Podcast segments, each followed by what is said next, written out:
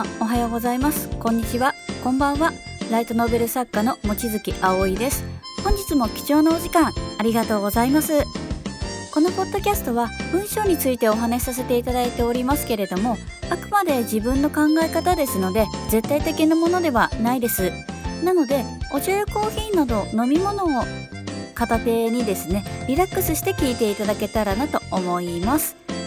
もし文章に関する気になること質問などがございましたらアドレスがポッドキャストの説明文のところにございますのでそちらにご連絡ください。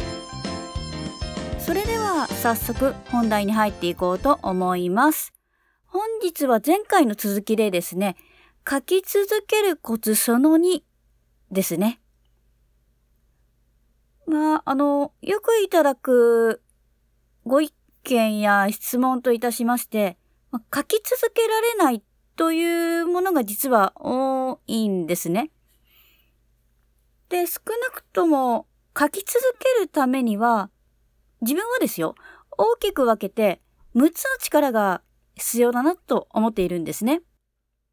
それは何かと申しますと、良質なインプット、ネタ、構成力、客観力、健康、精神力かなと思っています。しかもこれらを総合的に使わないと、まあ、書き続けられないんじゃないかなって思っているんですね。今までの経験上。で、この6個の、まあ、力といいますか、このことちょっとお伝えしていなかったと思いますので、もう唐突になんか聞き続けることうんちゃらかんちゃらって始まってしまったかな、という感じが強いと思ったんですけれども、すいませんでした。で、き、あ、昨日じゃないや。あの、前回は、えっと、構成力のことをお伝えさせていただきましたので、本日は、そうですね。この中だと、おそらく客観力が一番ためになるかなと思いますので、これにしようかなと思います。でこれは、の、客観力と言いますと、まあ、一言にまとめてしまってるんですけれども、まあ、一つの物事を視点を変えて見ること、いや、あるいはその物事を分析したり解析といったことも含んで、客観力って呼んじゃってます。でですね、でそもそも、あの、客観力とは何ぞやということなんですけれども、まこれはですね、先ほどちょっと言ったんですけれども、ま一つの事象や物事などを第三者の立場から見る力ですね。でつまり、一切主観が入っていない状態で見る力と言い換えられますかね。と言いましてもなんかぼんやりしちゃっていると思いますので、漫画を例にちょっと出してみますね。で、主観で判断。まあ、感情とも言えるでしょうけれども、まあ、そこで漫画を見るとすると、まあ、例えば、面白い楽しい、つまらない、まあ、キャラが好き嫌いといったような形ですかね。あとは、こういう風に展開した方がいいんじゃないのかというのも含まれると思います。で、このことに関しましては、人によるところもあると思うんですけれども、まあ、作者さんの意図ではなくて、まあ、言っているご本人が自分で作るならこうするという思考をもとにしているいるのであればこっちに入るんじゃないかなって思うんですね。ほとんどそうだと思うんですけれども。で、客観的に見る場合はですね、漫画をですね。どうしてこのシーンが盛り上がるのか。このキャラクターに何があったのか。この小回りはどうしてこういう風になったんだろう。という形ですね。もう明らかに先ほどのと違いますよね。もうデータと言いますか、もう完全に外から見ている感じが、疾患より強いのが伝わっったかなとは思います。で、やっぱり文章で大切なのは、まあ、主観が全く大事じゃないって意味じゃないんですけれども、圧倒的に後者の客観力なんですね。で、それはなぜかと言いますと、まあ、感情的に書いてしまうと、どうしても個人の意見で終わってしまって、まあ、独りよがりになってしまうからなんですね。まあ、最悪、ちゃんとしたデータがあるにもかかわらず、それを踏まえて書かないと、本当に独断と偏見が強すぎて、もう見るに耐えないですし、もう失笑されたりとか、まあ、こもうこれひどすぎるねっていうふうに、まあ、告発されてしまうと思うんですね。まあ、もちろん、あの、人それぞれ考え方、感じ方がありますので、100%そうの伝わるというのはほぼありえないんですけれども、誰が見てもやっぱり納得いくような形で書けるのが一番ですね。でその形にできるのはやっぱり客観的に見る視点なになります。で、もちろん内容によりますし、きちんと根拠がある上で感じたこと、まあ、あなたの考えを書くのであれば問題ないとは思います。で、このあたりは、まあ、構成の方にもちょっとつながってくるんですけれども、まあ、下書き、まあ、作家の間はプではプロットと呼ぶんですけれども、まあ、小説の下書きですね、いわゆる。まあ、プロットの時はもう公開するわけではないので、別に何言ってんだかわかんない、死で滅裂でも全然問題はないんですね、やっぱり。直せますので。で、実際私が書いてるプロットとかも構成とかもう誤字脱字ら本当にめちゃくちゃひどいものなんですよ、実は。もうお見せできませんっていう形なんですね。そのままだと。まあ、ですけれども、ただサイトなどで公開したりして、まあ、読者さんに届ける状態ではそれは危険すぎるんですね。まあ、おそらく、まあ、読者さんに品性を疑われてしまいますよね。この人大丈夫なの？なんでこんな単語をの語字間違えてるのとか。こんなこともわかんないのに本書いてるんですかみたいな。具体的に。だからちゃんと見直さないといけないわけなんですね。特に、あの、紙の書籍でも電子書籍でも、これをやってしまうということは、まあ、お金を払っている方に対するもう侮辱だと私は思っています。まあもちろん100%誤字脱字を防ぐっていうのは人間なんで不可能なんですけれども、まあそれはそこで置いておきまして。で、その大事な客観力なんですけれども、これを高めるためには一体どうしたらいいのか。まあ、これが一番の、もうめちゃくちゃ重要なところだと思うんですけれども、あくまで私の考えですけれども、まあ、客観力を高めるのに一番手っ取り早い方法としては、まあ、一言で言うのであれば、もう現実を見るということだと思っているんですね。でメディアや、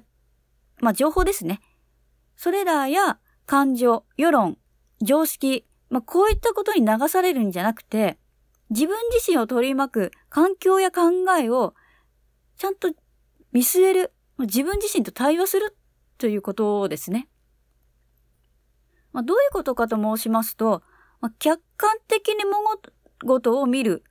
というのは、相手の立場や、まあ、ご自身でもそうなんですけれども、立場や状況の把握をしないといけないわけなんですよ。つまり、もう感情移入をしないで事実だけを見ると言えると、じゃないかなと思ってるんですね。なので、まあ、絶対こうじゃないといけないという思い込みも少なくなると言えると思います。現に私も文章を書くときに関しては思い込みもなくしている形なので、なのでもう一歩引いた感じですよね。その見るものに関して、まあ、書こうとしている主題に対して。まあ、例えば、まあ、花の観察を例にとってみるとすると、まあ、綺麗に育ってねとか、まあ、可愛いとか、なんか虫が嫌だとか、まあ、ダンゴムシ嫌とか、というのはもう感情論になりますよね。悪い意味じゃないですよ。まあ、ただこれが、観察をするとすると、まあ、3日目にに芽が出たとか、花がピンクだったとか、まあ、あの葉っぱは双葉用紙だったと、よ何でしたっけ？あの、双葉なんとかの状態だった。などが、まあ、状況把握。いわゆる誰から見ても、あ、そうだねって納得できる状況になります。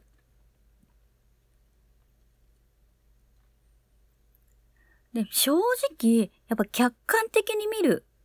というのはとても疲れるし大変なんだと、だと思うんですよ。慣れた私でも、やっぱり結構、他に見る視点ないかなって考えると頭痛くなりますし。さらに、感情を抑えなくてはいけませんから、特段文章だと、なおのこと難しくなるんですよ。どうしてかというと、文章はあなたの分身だからですね。日頃考えていることや性格が出やすいのが文章なんですよ、実は。で、口と違って、嘘がつけ、つけないんですね。本当に。もう自分自身をポロって出すというか。もちろんですね、まあ、あの、癖というのもありますし、まあ、私もこう、話しててどもってしまうっていうのも、ちょっとよろしくない癖ではあるんですけれども、口でもやっぱり出やすいというのはあります。特に私の場合は、まあ、現実主義の考え方が強いので、結構強い言葉が出てしまうというのはあるんですね。それは結構気をつけてはいます。理想主義でもあるにはあるんですけれども、まあ、そんなことはどうでもよくてですね。で客観的に見ることができなければ、で見聞きした事柄を感情的にしか受け取ることができないので、まあ、そうなってしまうと、まあ、物事に対する分析もできないんですよ。もう怒りに任してわーって言ってしまうみたいな。相手の立場考えずにですね。で、この分析ができないということは、物事を考えることができないと、ほぼ同意義だと思いますので、結果、問題解決にも至らなくなると思うんですよ。つまり、もう人生そのものが停滞してしまう可能性があるんじゃないかなとも思っています。現に私もそうだったんですけれども、だから、あの現実を直視することが、ま、客観力を身につける近近道だとお伝えさせていただいたわけなんですね。はい。もちろん納得がいくいかないというのは個人の考えもありますか？けれども、筋を通ってるんじゃないかなと思っています。ですので、もし客観力を身につけたいとあなたがお考えなのであれば、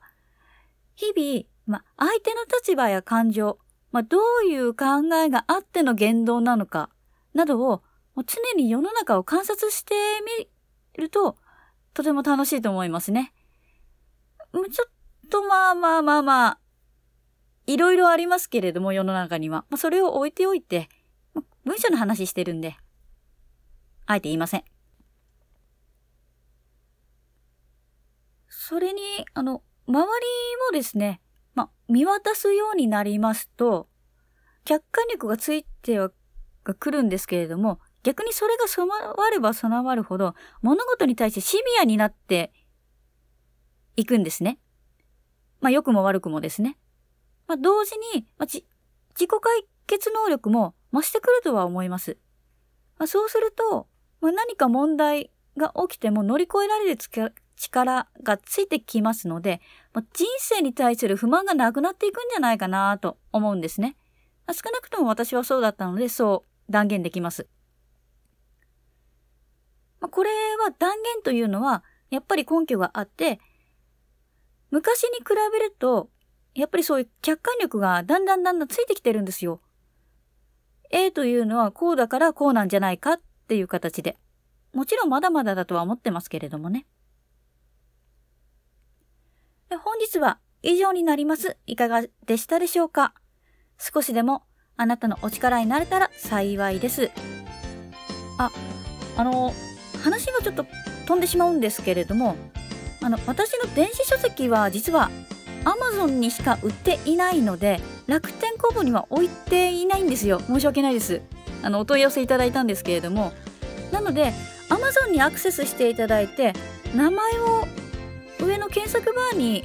望月葵と入れていただければ出てくると思いますで一応説明文のところにも著者ページの URL は載っておりますので、まあ、ご参考になれば嬉しいですねでちなみに無料のアプリを入れていただければ Amazon で購入していただいた書籍もご覧いただけますので、